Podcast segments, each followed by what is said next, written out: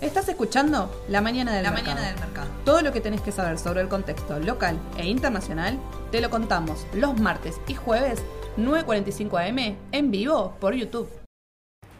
Muy buenos días, ¿cómo les va? Bienvenidos a la mañana del mercado. Hola Ale, ¿cómo va? Buen día, Sole, ¿cómo estás? Bien, alterada. Bien, bastante. Ah, Sí, no, sé si alterada, acelerada. Eh, No esperábamos tener hoy jueves un vivo con, con este cambio, con estas no, noticias. no, no, no, terrible. Bueno. Eh, Viste que uno a veces pasa que uno está pasado de rosca y el martes, cuando me fui de acá, eh, a la noche, no sé, a veces nos pasa que honestamente nos cuesta cortar. Nueve y media de la noche estaba chateando con Edu, de acá, el dólar, esto no baja, qué sé yo. Y yo le dije, Edu, hay algo que, hay algo que no sabemos, porque estábamos hablando de esto sigue, esto no sigue, el dólar sigue subiendo, la sequía es un problema. Y yo le dije a Edu esta frase de, hay algo que no sabemos, porque es la intuición, porque es el rumor, porque por cómo venía subiendo, por lo que estaba pasando, que digamos, está bien, estaba barato, sí, pero de la noche a la mañana se dieron cuenta que estaba barato, o sea, habían, estaba entrando plata, pero había algo ahí que se estaba cocinando y ese mismo día a la noche ya había, estaba grabando un anuncio que fue el que se publicó ayer a las 9 de la mañana, porque era un anuncio grabado, bien cortito, escueto, con información justa y necesaria, pero que faltó información para el mercado de capitales, ahora lo vamos a estar analizando. Pero bueno, en principio era esto, decir, había un rumor que nosotros, a ver, había rumores, había miles, no era que había un rumor, No, no, es que estaba el rumor de la compra de bonos, no, No. era ese el rumor, había otros rumores. Pero este fue una sorpresa. Y aparte en el momento justo. Está por abrir el mercado un ratito antes. Sí, sí, lo pongo acá en este momento, no dijo ni a la noche. No, no. Así que Ahí arrancó era, para- era generar justamente un efecto. Creo que uno de los objetivos es el efecto, pero vamos a estar hablando de eso ahora porque Tal va a llevar parte importante de este vivo a hablar de de este, este tema. Escúchenme una cosa, y otra cosa, eh, digamos, también esto de decir, o sea, a Massa hay que prestarle mucha atención cuando habla. Esto es un ejercicio que tenemos que hacer entre todos. Así entre líneas, digamos. Sí, Cuando y, tiene aunque- algo y en- suelto. y entre líneas y entre no, porque mira, cuando yo antes de la semana de irme de vacaciones dijo no se vayan de vacaciones porque van a pasar cosas importantes en la segunda mitad de enero. Es verdad, lo dijo. Lo había dicho. Sí.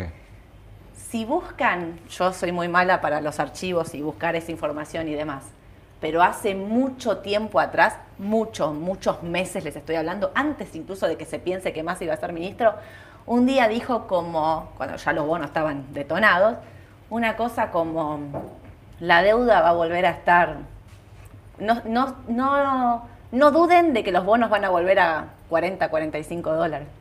Me acuerdo, es verdad. Mucho tiempo atrás. Pero bastante, hace bastante. Un ni, ni, ni en sueños pensábamos que podía ser ministro de Economía. Que después la paridad siguió bajando se todavía. destruyó. después de Y siempre nos acordábamos de más. Sí, siempre sí, la sí. frase era, che, más en los bonos 40 dólares. Hola. estamos, estamos anunciando eso. Pero bueno, vamos entonces a hablar, vamos a hacer una mañana en el mercado distinta, porque no vamos a estar hablando de noticias eh, internacionales, vamos a estar solo hablando del anuncio de masa porque nos parece que es lo importante para el mercado local, porque tuvo un impacto muy fuerte y entonces vamos a empezar con un resumen. Esto funciona así. El anuncio de masa dijo que va a recomprar bonos de la deuda externa de corto plazo, vencimientos 2029 y 2030, sobre todo los principales, por mil millones. Bueno, yo acá puse mil millones. Los bonos están baratos. ¿Para qué hace esto? Esperen, ¿eh? hay un objetivo. Mejorar los indicadores financieros para conseguir más financiamiento. El objetivo de esto es que la deuda, el riesgo país siga bajando. Si el riesgo país sigue bajando, Argentina se puede financiar a tasas más bajas. Imagínate que con bonos que rendían 40% en dólares, no podíamos salir a pedir, no un dólar, no podíamos salir a pedir nada a ningún lado de ninguna moneda del mundo. Exactamente. Las Que- empresas tampoco. Claro, tengamos en cuenta que de manera internacional, cuando se calcula una tasa o un spread, sí, o lo que sea, el, el- quien presta va a analizar con otras alternativas de inversión. Entonces van a poner un riesgo libre de Estados Unidos, ¿cuánto es? Le sumamos el spread que yo quiero ganar, le sumo riesgo país de ese país intrínseco, toda esa suma te da una tasa muy elevada, la tenía Argentina. Bajar riesgo país hace que baje esa tasa te hace también eh, mejorar las relaciones comerciales eh, en cuanto a, también al crédito, a las cartas eh, con tu proveedor de, afuera, eh, mejorás el mercado de bonos si vas a emitir de nuevo, siempre bajar el riesgo país, siempre bajar el nivel de deuda, está bien, Bien. ¿sí? Pero bueno, ahora vamos a seguir charlando cómo, cómo lo haría. Mira, estaba pensando mientras vos decías eso, Mauricio Macri, cuando asumió que tenía un riesgo país alto también, por, la, con, con el contexto que estábamos haciendo, lo primero que hizo fue eh, pagarle a los fondos buitres y liberar a la Argentina del default. Porque con eso que generó la baja fuerte del riesgo país. Y una vez que logró eso, emitió deuda y salió con toda esa cartera de bonos, cortos, largos, a 100 años, digo. Sí. Eh, eh, salió a emitir fuertemente deuda. El país en ese momento estaba muy desendeudado en dólares, porque hacía no sé cuántos años que estábamos en default. Entonces, pero lo primero que hizo fue eso, fue bajar el riesgo país. Y acá lo que él intenta hacer es esto, ¿no? ¿Por qué intenta hacer esto? A ver, la Argentina va a tener un problema grande de dólares este año, y lo sabemos, porque la sequía es impresionante. Y la cantidad de dólares, habíamos empezado diciendo que iba a haber un faltante de 3.000, después de 5.000, 8.000, y ahora se habla de una cantidad de dólares faltante provenientes del campo para el 2023 de más de 12.000 millones de dólares. Entonces, esto va a ser un problema real. Lo que también nos va a hacer incumplir la meta con el Fondo Monetario Internacional de cantidad de reservas que tenemos que tener. sí. Entonces, lo que él intenta también, por otro lado, negociar es, bueno, ¿cuántos dólares? O sea, tengo la guerra, tengo la sequía, tengo qué sé yo, necesito también cambiar la meta de reservas de dólares. Pero como en simultáneo, no voy, o sea, no le puedo decir al fondo no compré ni un dólar, no tengo nada, lo que voy a intentar hacer es salir a buscar financiamiento en el exterior. Y no solo yo, voy a intentar hacer que las empresas dejen de pedirme plata a mí y salgan a financiarse al mercado de capitales. Para que dejen de pedirme plata a mí, porque yo ya no tengo más plata de dónde sacar. Para eso hay que reconstruir confianza. Entonces, justamente hay una serie de medidas como justamente eh, para poder volver a salir al mercado es necesario bajar el riesgo país. Exactamente. El objetivo entonces es esto, el beneficio es el descenso del riesgo país y empezamos con las dudas. Obviamente, puse algunas dudas. La primera que empezó a surgir ayer es que en un mensaje tan escueto y digamos que decíamos faltó un poco de información, esos mil millones son dólares o son nominales. No es la misma cuenta, ¿eh? Se, hizo, se tiró Es el número, mil millones. Es totalmente distinta la cuenta. Es totalmente distinta la cuenta de cantidad de bonos a dólares. O sea, ustedes piensen que los 100 bonos valen 32, 30, ¿cuánto está el Sí, AL? ayer terminó 32 más o menos. 32 dólares, los 31 100, largo. los 100 bonos valen 32 dólares. O sea, miren la cantidad de nominales. Si estás hablando de mil millones de dólares, no es lo mismo que mil millones de nominales. La cuenta es otra totalmente. Exactamente. Si estás hablando de que vas a comprar mil millones nominales, estás hablando de una cuenta de 300, 300, mil, eh, 300, 300 millones de dólares. El otro día el central, ¿cuánto compró? Eh, le pagó el Fondo Monetario 2,87. Digo, la cuenta es... Entonces sí, ahí sí. hay una cosita de, bueno, la segunda que a mí me parece, no sé si la más importante, pero una de las más importantes es cómo se financia el Tesoro para la compra de bonos. No hay dólares, no hay reservas líquidas. Vamos a tener problema de sequía. Entonces lo que muchos empiezan a decir es, pará, vas a usar mil millones, supongámosle que fuesen dólares. ¿Vas a usar mil millones para recomprar deuda, que estamos todos de acuerdo en que está barata? Después vamos a hablar en qué momento ¿no? lo está haciendo. Y al importador no le abrís la importación para que produzca. Era, una de las quejas, es decir, nos venimos quejando de que las reservas están en una situación crítica, ¿cómo vamos a pagar? Porque tampoco puedes prender la máquina y volver a emitir porque ya sabemos el efecto que tiene. No. Entonces, es una gran pregunta. Y ahí la respuesta que él da, digamos, eh, de parte de su equipo, que le da a- como economistas, que dan a, los sectores productivos que están planteando esto, es, nosotros hacemos esto porque vamos a poder salir a financiarnos y ya estamos negociando con bancos privados las repo. Las repo, para los que no saben, son eh, plata que se pide por corto plazo. O sea, es bien de corto plazo. Y vos pones algo en garantía. ¿Para qué va a poner en garantía? Los bonos. Entonces él dice, pido repo, una parte la utilizo para la recompra de bonos, una parte me la quedo para engrosar reservas y, le dicen un- como un congelamiento de esas reservas, digamos, como un... eh, ¿Cómo dice cuando algo está encerrado? No, bueno, no me sale la palabra ahora. Eh, y de ahí en adelante decir, bueno, esto lo, lo utilizo de esta manera y vos vas a poder salir a financiarte afuera. Sí, porque es como, se Es- hace como un doy una círculo estabilidad vicioso económica. virtuoso en realidad, ¿no? Porque mejoro por un lado, también aumento los bonos, lo hago un poco más atractivo. eh, tampoco ayer es que empezó a subir los bonos, subieron los bonos definitivamente. Algunos pensaban que iba a subir más todavía, después regularon un poquito. Vamos a ver los próximos días a ver cuál es este efecto.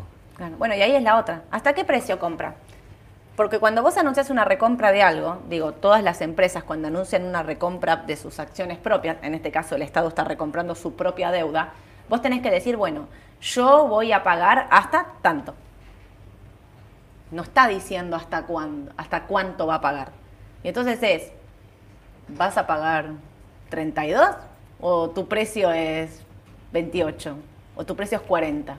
¿Hasta cuánto vas a pagar? Es lo que veníamos charlando un poquito antes de arrancar este vivo. Yo no creo que sea mucho más menos del precio que, que está hoy en el mercado, estos 32 que alcanzó. Debería andar por ahí. Cuando se anuncie ese precio, naturalmente el precio va a tender a, a alcanzar ese valor. Si es por arriba, si es por abajo, va a corregir. Obvio. Yo creo que va a andar por precio de mercado. De Sí, estos yo también. Lo que No, pasa no, es que no recordemos que los bonos estaban 20 dólares hace nada Sí, sí, sí. y entonces hay que tener cuidado. Por otro lado, digo, le marcas un piso al bono. Digamos, ¿no? Si vos compras hasta 30 dólares, Claro, no va a bajar supongámosle, no va a bajar, porque cada vez que baje, el Banco Central, ¿qué va a hacer? Comprar. Exacto. Compra el Banco Central con una instrucción del Tesoro. Esto es importante, no está comprando el Tesoro. El, el Tesoro instruye al Banco Central y el Banco Central compra de esta manera.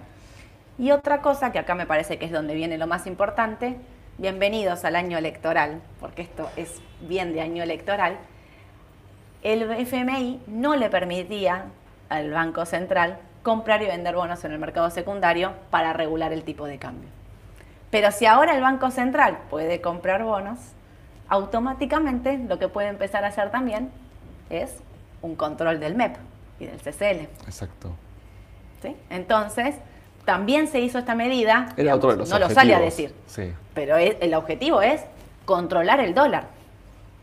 El riesgo país, el, el- el financiamiento externo, todo hermoso y todo lindo, pero también lo está haciendo para controlar el dólar. Es que el dólar ¿Por desde diciembre hasta ahora, hasta estos días pasados, vino creciendo fuerte. Claro. El paralelo vino creciendo más fuerte todavía. Había una brecha importante también y el blue que todavía sigue estando. Ayer el blue Que- que- no se mosqueó, No no, se mosqueó. No, no, no, se movió absolutamente. Exacto. Yo en un principio pensé que iba a haber una baja fuerte del dólar, ¿eh? o sea, el objetivo de esto es fuertemente bajar el dólar.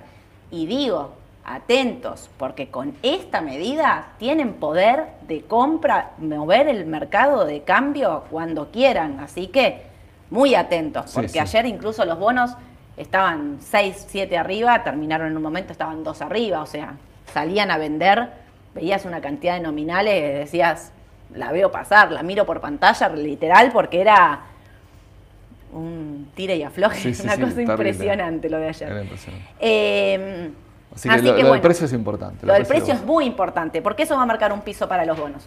Naturalmente, y dejando muchas cuestiones del lado y hasta riesgo país que influye en el cálculo, si yo el día de mañana recupero de capital 100 dólares, que es el valor nominal de 100 bonos, traído a hoy valor actual con una tasa, esos bonos valen tanto X. Eso es natural en cualquier país. Ahora, cuando riesgo país y la incertidumbre aumenta, ese precio también está influenciado a la baja por estos valores, por eso los bonos tan bajos.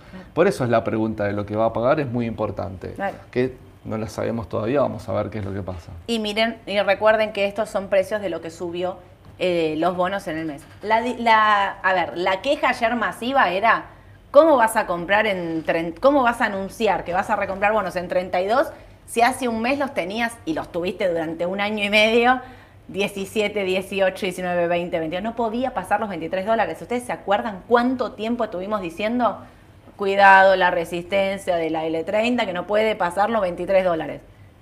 Ustedes lo saben mejor que yo, los que están comprados en bono, cuánto tiempo ya los querían revolear. ¿Se acuerdan que les decíamos, no vendan? Pero no, no vendan por esto. No vendan porque esto, a ver, para mí el timing quizás no es el mejor.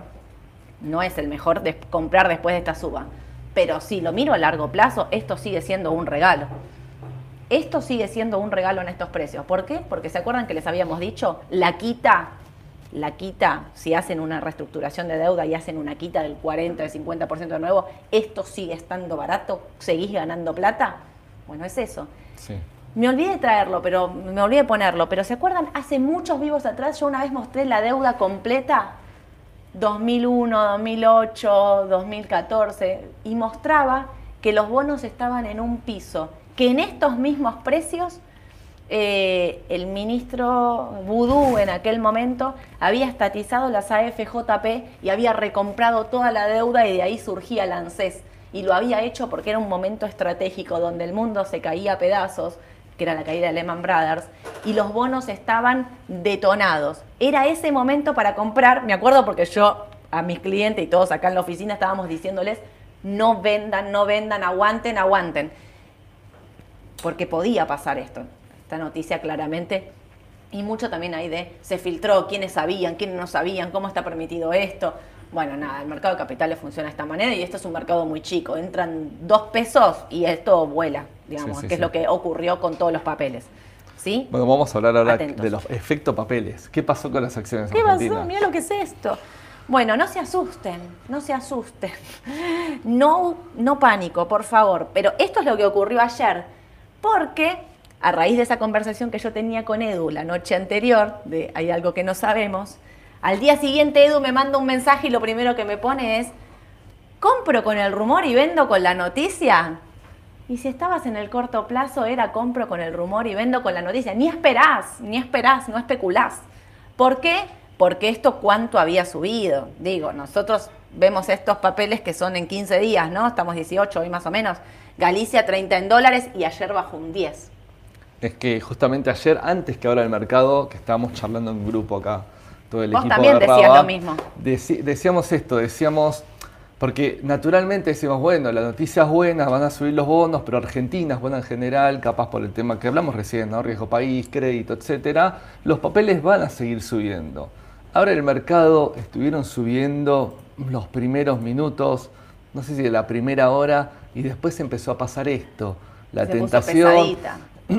La ¿Cuál era la noticia? La noticia de masa, esa es la noticia de la frase. La realidad es que yo por lo menos desde que estoy acá en el mundo bursátil, eso de vender con la noticia, de 10 veces en 8 fue real. Entonces, eh, veníamos alertando también a los clientes. Ojo. Que de esto. corto plazo esto puede pasar. Y después y empezó a ajustar IPF Galicia y ahí yo, no te daba tiempo porque se iban moviendo las órdenes para abajo y, y empezó a caer y a caer. Porque Eh, se arma un puerta 12, exacto, esto es lo que exactamente, pasa. ¿Por qué decíamos los bonos? Cuando baje va a bajar violento. Y más Digo, en pesos. Ahora, ahora vamos a verlo. Exacto. Eh, cuando baja, baja violento. Baja violento porque, digo, esto se corren todos, no queda ni, ni montoto en la compra. Y entonces te desesperas, entonces baja la orden, baja la orden, baja la orden, baja la orden. Y claro, llega un momento en que es puerta 12 literal. A ver, ¿por qué digo no se asusten? Esto es de corto plazo, podía pasar. Y nosotros veníamos, sin saber la noticia de masa, diciendo, de corto plazo el mercado tiene que ajustar, tiene que ajustar porque subió descontrolado, porque bueno, ahora sabemos del motivo por el cual estaba subiendo, pero digo, sin saber la noticia, tenía que ajustar igual.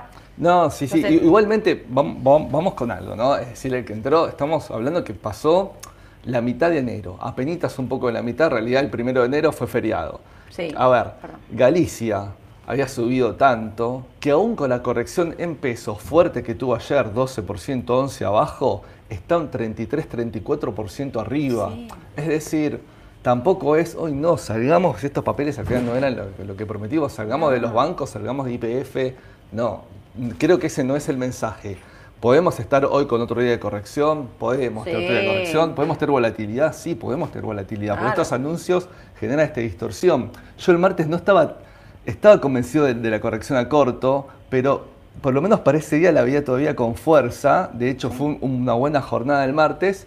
Te aparece un cisne a la mañana del miércoles. Claro. Y bueno, ahí ya nos Es- cambia todo el análisis de hace dos días, nada. Tal cual, porque esto es la volatilidad del mercado y esto es un mercado chico. Entonces, el mensaje es, no se asusten por esto, no se asusten si tenemos otro día más así. De largo plazo, el mercado, al contrario, Al contrario, quiero que sepan que esto, que estas noticias de, digamos, que uno puede estar de acuerdo, más o menos, digo, porque hay mil opiniones sobre lo que acaba de anunciar Massa, es una, eh, eh, digamos, a largo plazo, es alguien que por lo menos está diciendo, bueno, yo creo que Argentina está en un piso y empiezo a recomprar mi deuda porque creo que, digamos, más bajo que esto no podemos estar. Sí, sí. ok. Ese es el mensaje. Piensan que va a haber una manera para salir. Claro. Pero bueno, hay que ver si es la Año correcta. electoral, gente. Bienvenidos al año electoral, porque esto pasa sobre todo en estos años, digamos, ¿no? Donde estamos todos.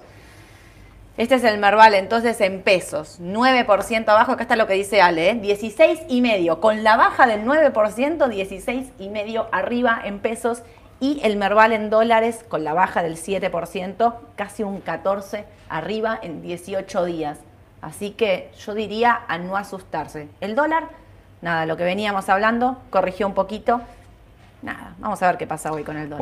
Yo le desconfío a esto, ¿eh? Yo acá desconfío, no, no que creo que este que el valor así. te- teníamos dos elementos importantes ayer. Este anuncio que iba, tendía a aplacar el dólar era capaz uno de los objetivos, o no, no sé, lo charlamos recién.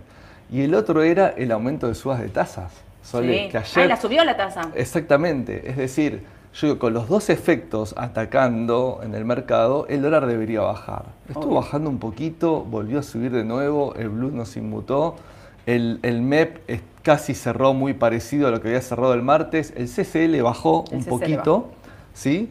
Eh, pero no estuvo tampoco ese efecto de shock eh, tan, tan buscado si era buscado. ¿no? Si era buscado, Exactamente. ahí fue, falló.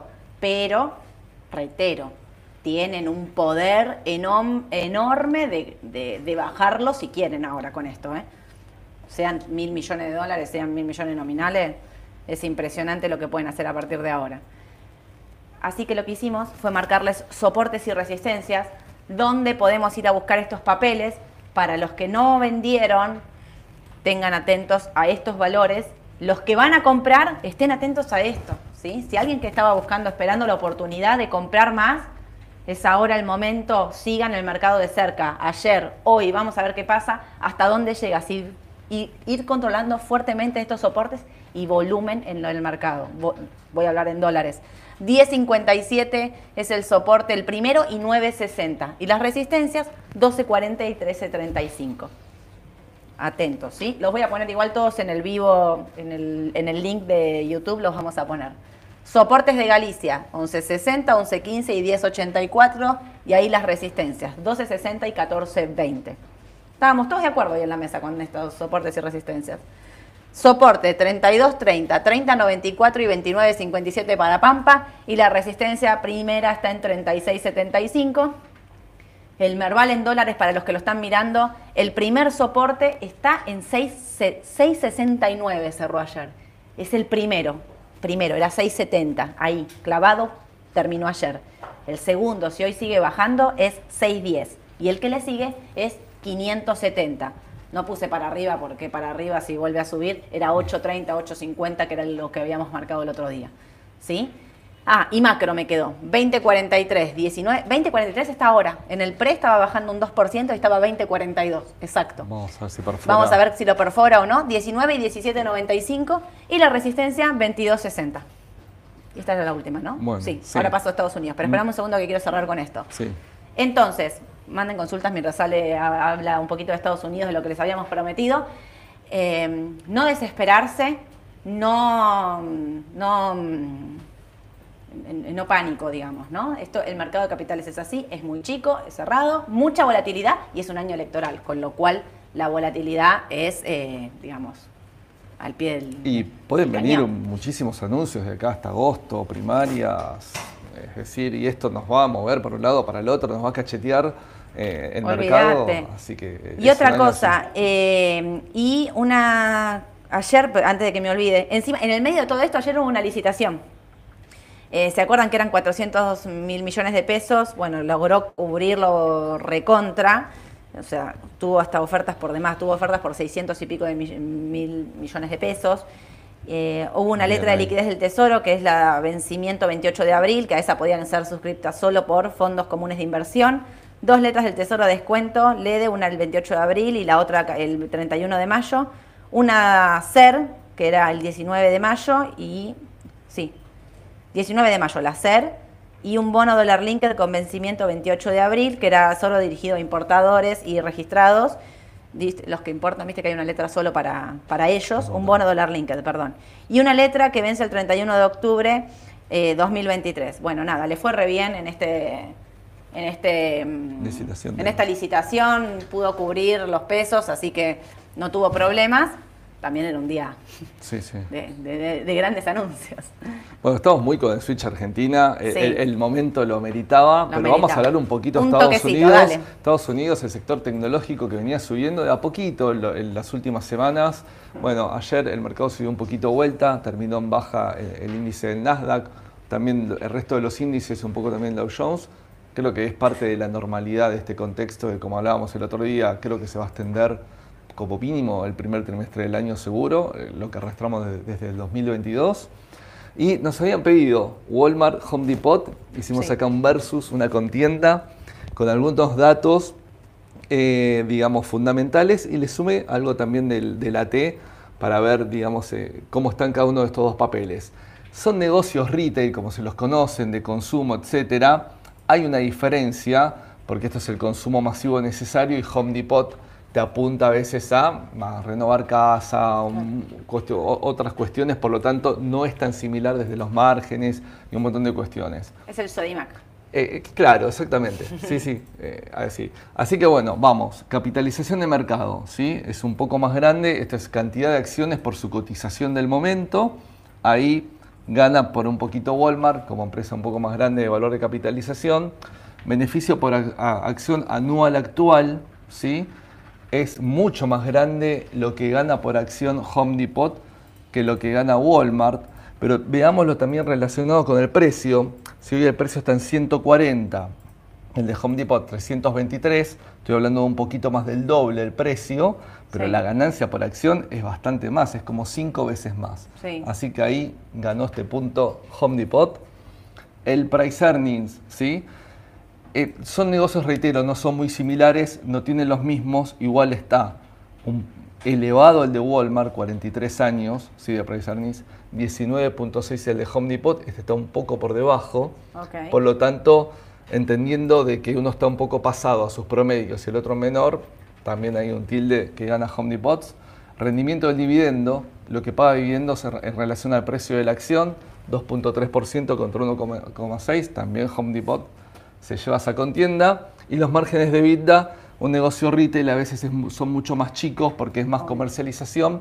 En ciertos bienes, un poco más caros o suntuosos, de una forma de decirlo, ¿no? Pero del hogar, etcétera, podemos sacar siempre un poco de margen. Esto es así a nivel mundial, ¿sí? Ahí el margen de, de, rentabilidad que tiene Home Depot es mejor.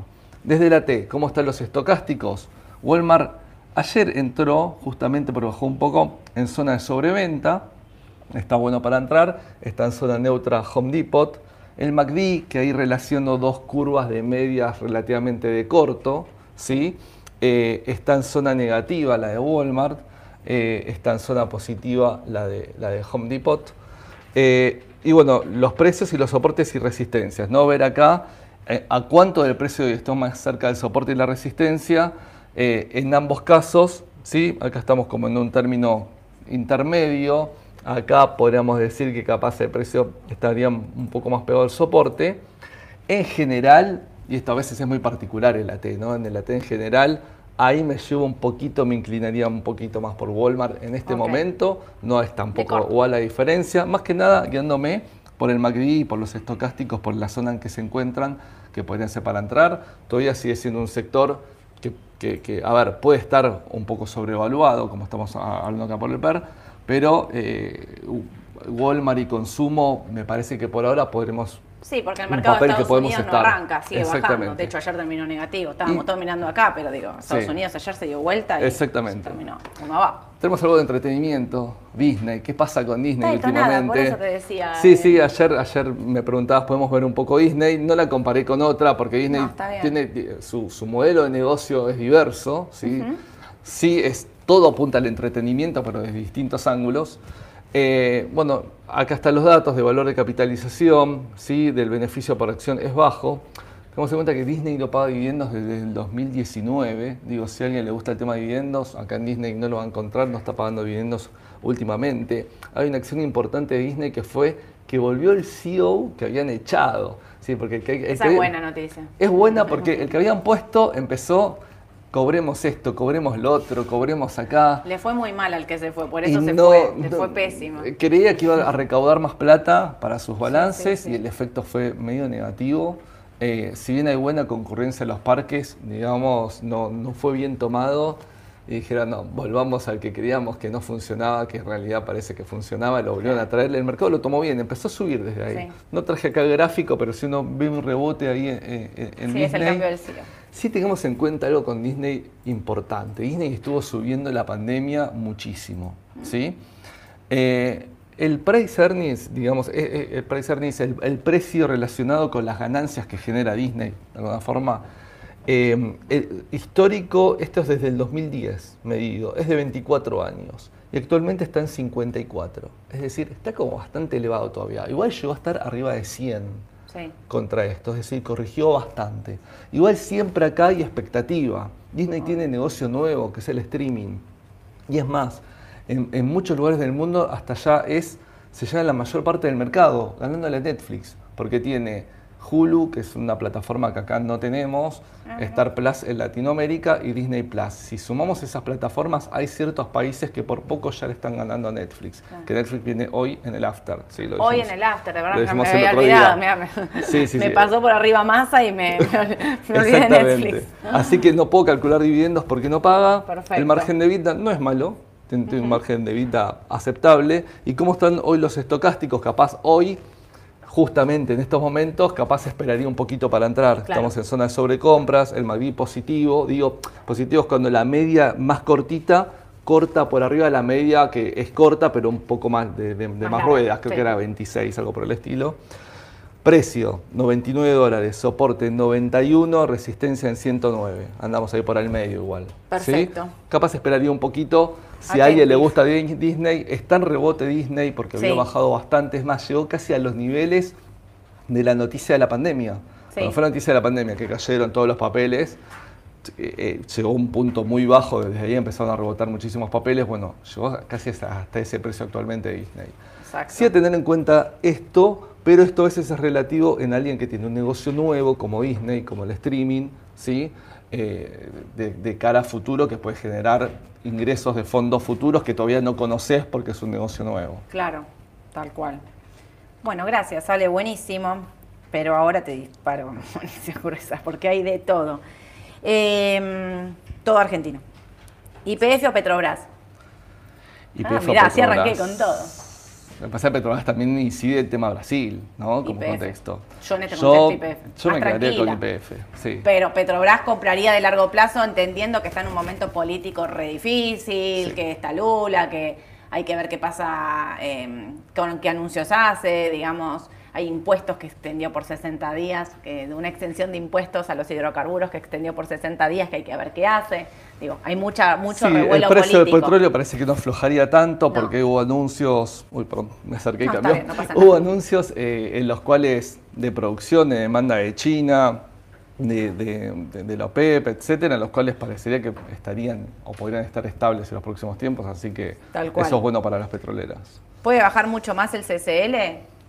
Puede bajar. Y ¿eh? puede bajar. Puede bajar, Sí, o sea, sí. está a 3.50 y se puede ir a 3.35 o puede ir el CCL, estoy No- hablando un montón igual. No hay ¿eh? una pero- intervención directa, es decir, saca No. una resolución para algo, no, es, es, es natural de mercado. Es decir, tengo en poder bonos y Sí. esos bonos si los inyecto, los recupero, voy a incidir en la oferta y demanda del bono y por ende en el precio. Claro. Ahí está la fuerza que va a tener digamos, el, el Eh. Estado, en, en- no digo manipular, no quiero decir esta palabra, pero digo sí, Sí, sí. eh, en- Tomar en un poquito afectar el, precio del Exacto. dólar. Así que estén atentos con el tema del dólar, porque acá hay muchos que me preguntan, ¿conviene vender a L30, por ejemplo, para pasarlo a dólar? A ver, acá tenés una- un tema. Para comprar a L30, o sea, para comprar dólar MEP tenés que hacer un día de parking. Entonces, si los tenés comprados, vos podrías vender hoy en D y ya hacerte de los dólares. A tipo, de- por ahí lo tenés comprado de antes y entonces con esta suba que tuvo el AL30D, te- el dólar te queda mucho más barato que lo que está actualmente hoy, que es 3.40. Claro. Eh, hay que ver, yo no veo a los bonos en dólares D bajando por esta recompra que va a haber. Pero repito, hasta que no me digan en qué precio, hasta qué precio compran, y me queda esta duda de si no hay que vender bonos dolarizados. Digo, miremos lo que subieron, lo teníamos antes en pantalla, no, no lo tengo recontra atrás, pero digo, subieron 30% en, la- en el último mes, digo, o sea, acá estamos. 30% en el último mes. Entonces, ¿pueden corregir? Sí, pueden corregir. Y si vamos en el medio tenemos el tipo de cambio y quizás no por, eh, a ver, no compraría MEP en este momento porque yo pienso que el dólar lo pueden bajar un poco más. Pero si estoy comprada en bonos, hay que mirar las paridades. Me preguntan cuáles son precios de soporte y resistencia de dólar. El soporte de la L30 es 30 dólares y la resistencia es 33. Y para el GD30, acá lo tengo, está en 36, el soporte es eh, 30 y 34, 34, 20, 34 vamos a ponerle, y eh, la resistencia está en 30 y- entre 37 y medio, casi 38, está ahí en el medio. Así que hay para mí, para tomar esta decisión, hay que esperar el mercado hoy, para ver qué pasa, sobre, sobre todo con respecto al dólar. Pero repito, ¿puede haber una corrección de los D? Sí, puede haberla. Me, me- me inquieta que no me digan Sí, hasta qué sí. precio compran. porque soy honesta, entonces me cuesta Breve. hacer un análisis. Un comentario breve. Bonos Dale. de corto, de largo. ¿Qué tipo de bonos estaría recomprando el gobierno? Cortos. Los cortos. Hasta acá. Lo aclaro justamente porque ahí se pueden empezar a ver disociaciones Claro. eh, y eh, en el arbitraje con los bonos largos. El AE38 había subido mucho en el 2022 comparado con los cortos, paga mejor renta, se está achicando esa diferencia de lo nominal. Ojo porque no es del apetito en la recompra. Obvio. Paga mejor interés ahora en julio, también ojo también para jugar con el arbitraje, ¿sí? Bueno, acá lo tenés en precio. Mira, Exacto. AE38 vale 35 dólares y el GD30 vale 36,70. ¿Vale? Lo que está queriendo decir es, Claro. vale menos una lámina más larga que encima paga más renta. Paga bastante más renta. Paga más renta. ¿Por qué? Porque el gobierno anunció que va a comprar acá 29.30, la curva corta. Entonces va a estar comprando hasta ahí. Entonces sale lo que empieza a decir es, che, pará, vale lo mismo una L30 que un 35. Miren, tiene el mismo precio. Muy buena esa observación, Ale. Vale lo mismo un 38 que un GD30. Los que están buscando comprar bonos largos para tener cupones, que son los que, viste, Exacto. es el momento, ahora, o sea, es el momento. Empiecen a seguir Porque esto. en un segundo paso, si aumentan los de corto por este efecto, naturalmente van a empezar a subir los de largo. Obvio. Digo, porque, porque en algún momento se- el arbitraje se empieza a equiparar y las fuerzas se empiezan a corregir. Tal cual. Tienen menos volumen y esa es la realidad, Sí, sí, sí. pero es una muy buena observación para los que están comprando o quieren comprar bonos de largo plazo. Eh, bueno, y hay un montón de preguntas así. Si recomendamos vender los globales con esta nueva medida, si conviene vender el L30, cómo terminan los L30 hoy. Digamos, todo lo de bonos es esto. Muy importante estar atentos a los precios que ellos digan. Puede haber una corrección de corto plazo, sí, pero sobre todo hay que estar muy atentos a cómo van a manejar el dólar.